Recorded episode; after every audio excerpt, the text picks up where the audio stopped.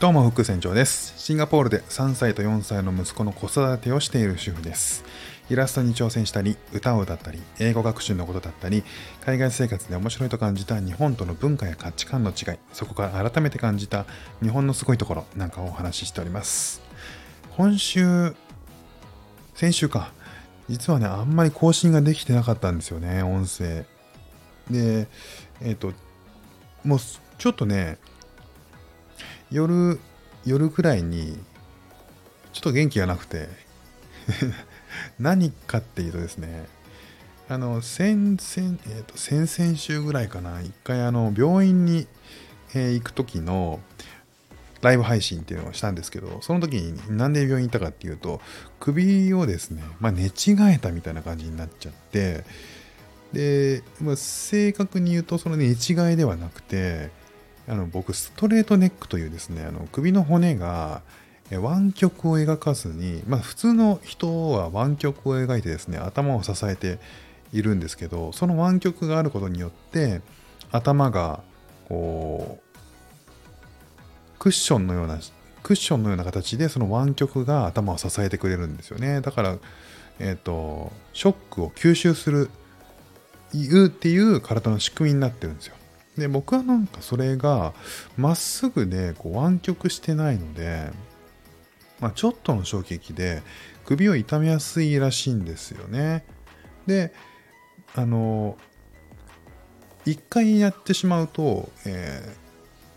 3、4日ぐらい、4、5日ぐらいかな、ずっと痛みが残って、最初の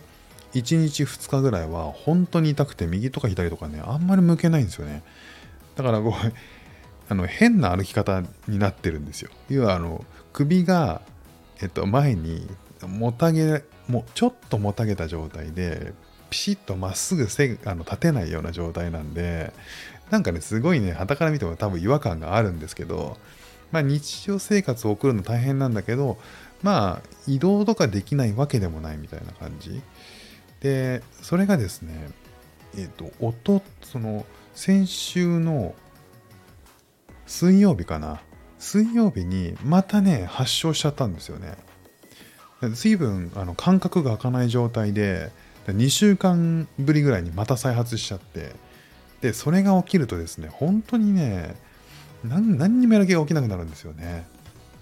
で、えー特にね夜になるともう本当に寝たいし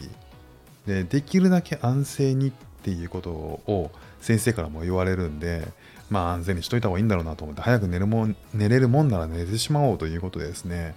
えーまあ割と早めに寝ちゃってたんですよね。ということでこう更新するっていう気力が起きなくて、えーストップしておりましたがようやく金,、えー金曜土曜日ぐらいにちょっとずつまあ大丈夫かなっていう風になってきて、えー今日に至っております。ということで、えーまあ、若干リハビリな感じもあるんですけども、えー始めていきたいと思います。今日、昨日、今日とですね、結構充実した土日を送りました。まあ、家族と過ごしてですね、今日は、あのシンガポールズーという、まあ、動物園に行ったんですよね。で、動物園が結構遠くてですね、家からなかなかこう電車だと行きにくいんですよ。で電車もバスもろくに通ってないような場所にあるっていう、まあ、かなり敷地が広いのでそんなに便利なところにあるわけじゃないんですよね。でシンガポール一大きい動物園というか、まあ、シンガポールで動物園といったらそこしかないだろうっていうような場所なんですね。でかなりこう充実していて施設設備もすごく綺麗だしよくできてるんですよ。でそこにね、えー日本の動物園を運営する人も遊びに来遊びっていうか視察に来たりとかするぐらいかなり、えー世界で見てもまあアジアかな？で見てもかなりこう注目度の高い、えー動物園なんですよね。で僕らそこに家族で今回3回目かな？行ったんですよね。えっ、となのでこうタクシーで行くわけですよ。毎回ね。でタクシーは今の、っとコンフォートなんだったっけな？えーまあなんかタクシー配車サービスっていうのをね使ってるんですね。日本で言うと Uber とかあると思うんですけどこっちだとクラブっていうのがあったりとかあとはあのコンフォートタクシーかな？っていうのがあってえーと、子供を乗せるにはあのシンガポールってこう一つこうライセンスというか基準があるのでグラブではなくてそのコンフォートタクシーっていうのを使ってるんですよね。でそのコンフォートタクシーを使うと、まあ、地図上に今、えどこまで行きたいっていうのを入力すると、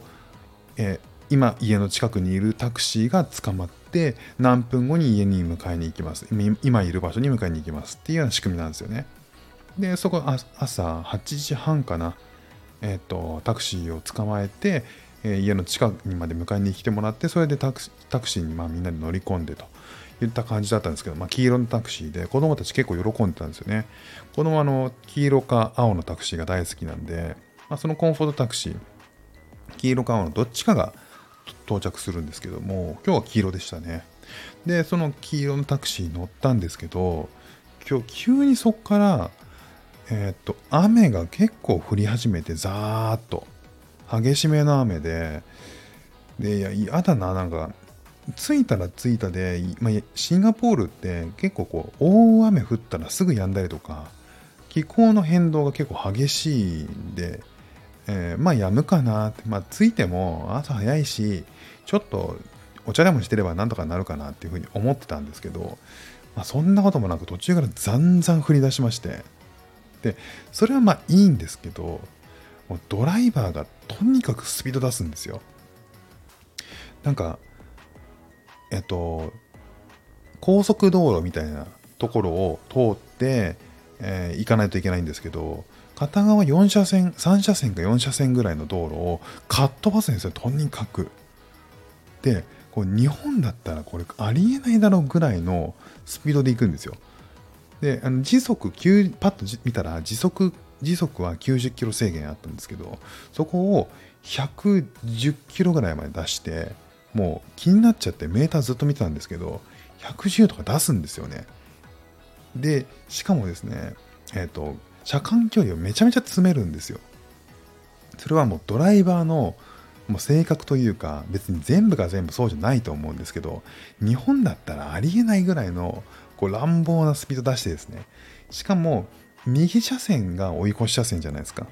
えっ、ー、と3車線ある高速道路だったら、一番右が追い越し車線で、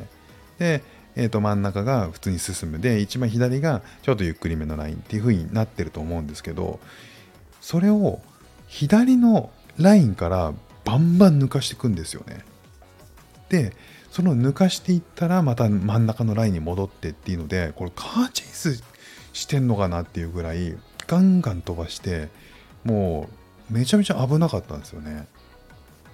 で前の車が急にこうスピード緩めたらドライバーがチッて言ったりとかしていやいやそれ想定外だったらもっと怖いでしょっていう。想定外だったからチッて言ったんでしょっていう感じなんですけど何でしょうねこう自分の運転スキルに自信があるのは分かるんだけどでも乗ってる人たちをめちゃめちゃ不安にさせる運転で、いや、もう本当いただけないなと思って、こう、つようやく着いても、えー、子供たちはね、そんなでもなかったですけど、僕とね、妻はもう、ぐったりしてて、いや、ないね、あれって思って。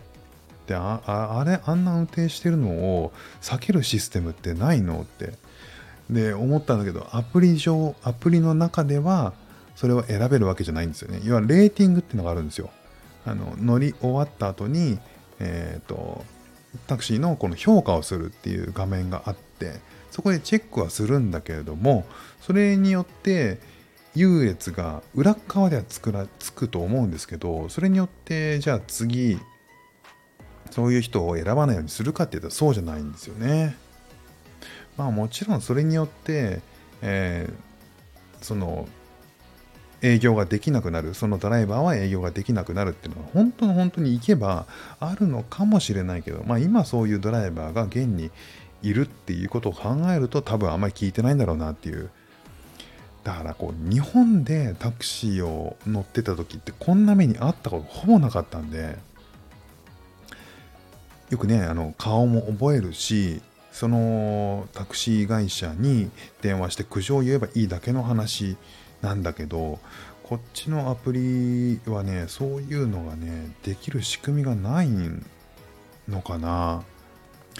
あんまりね、こういうのがあるとタクシー乗りたくないんだけど、でもね、別に自分で車持ってるわけでもないし、公共交通機関が不便なところに行こうとするとどうしてもタクシー使わなきゃいけないんで、まあ難しいな。でね、なんかその終わっ、えっ、ー、と、帰りのえっ、ー、と、またごめんなさい、タクシーの話になっちゃうんですけど、帰りに、まあ、楽しんで、えー、また帰りはタクシー拾ったんですよね、同じサービスで。まあ、同じようなタクシーになんなきゃいいなって思いながら、妻とね、そのタクシー予約して、まあ、捕まえたんですよ。で、目的地のこうタクシー、その動物園の一番近くのタクシーロータリーまで行ったらですね、なんか、青い、今度は青いタクシーだったんですけど、後ろに人が乗ってるんですよね、まだ。え、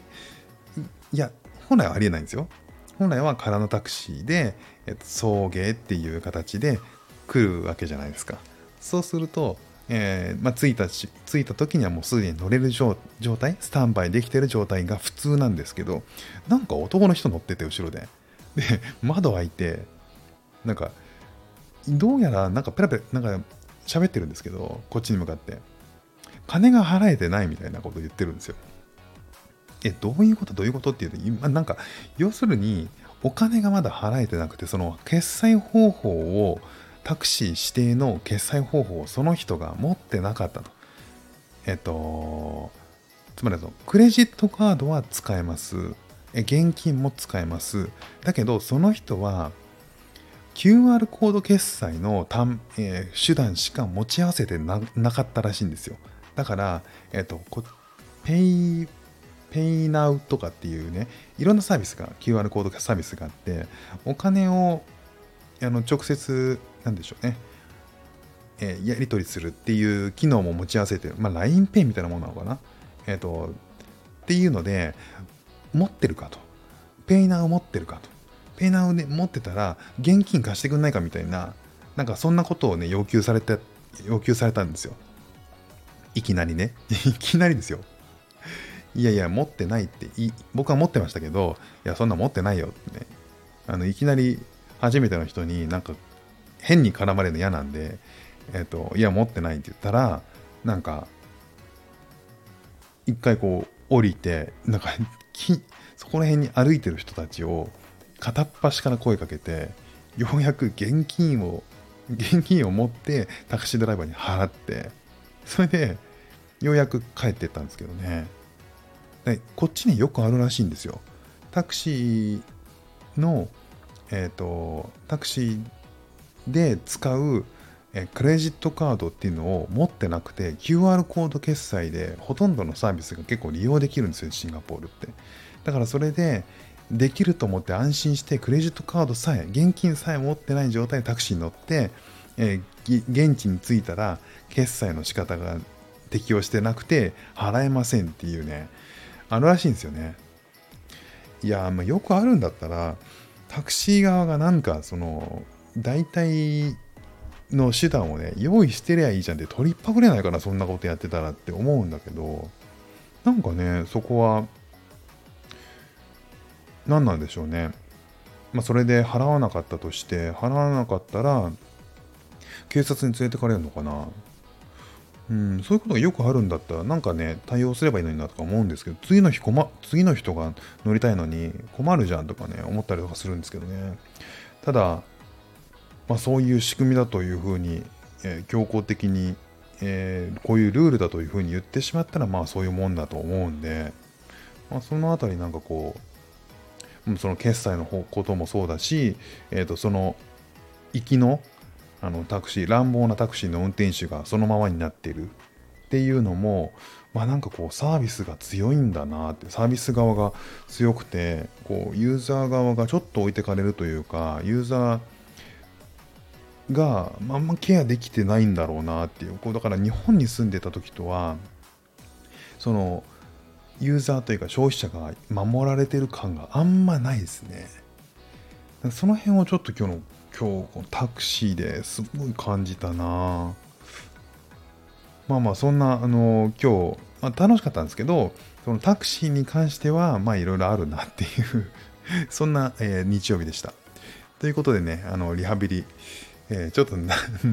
長めの配信で、リハビリにも程があるぐらいの長めの配信になりましたけれども、えー、また、えゆっくりやっていこうと思います。今日も聞いていただきましてありがとうございました。フック船長でした。ではまた。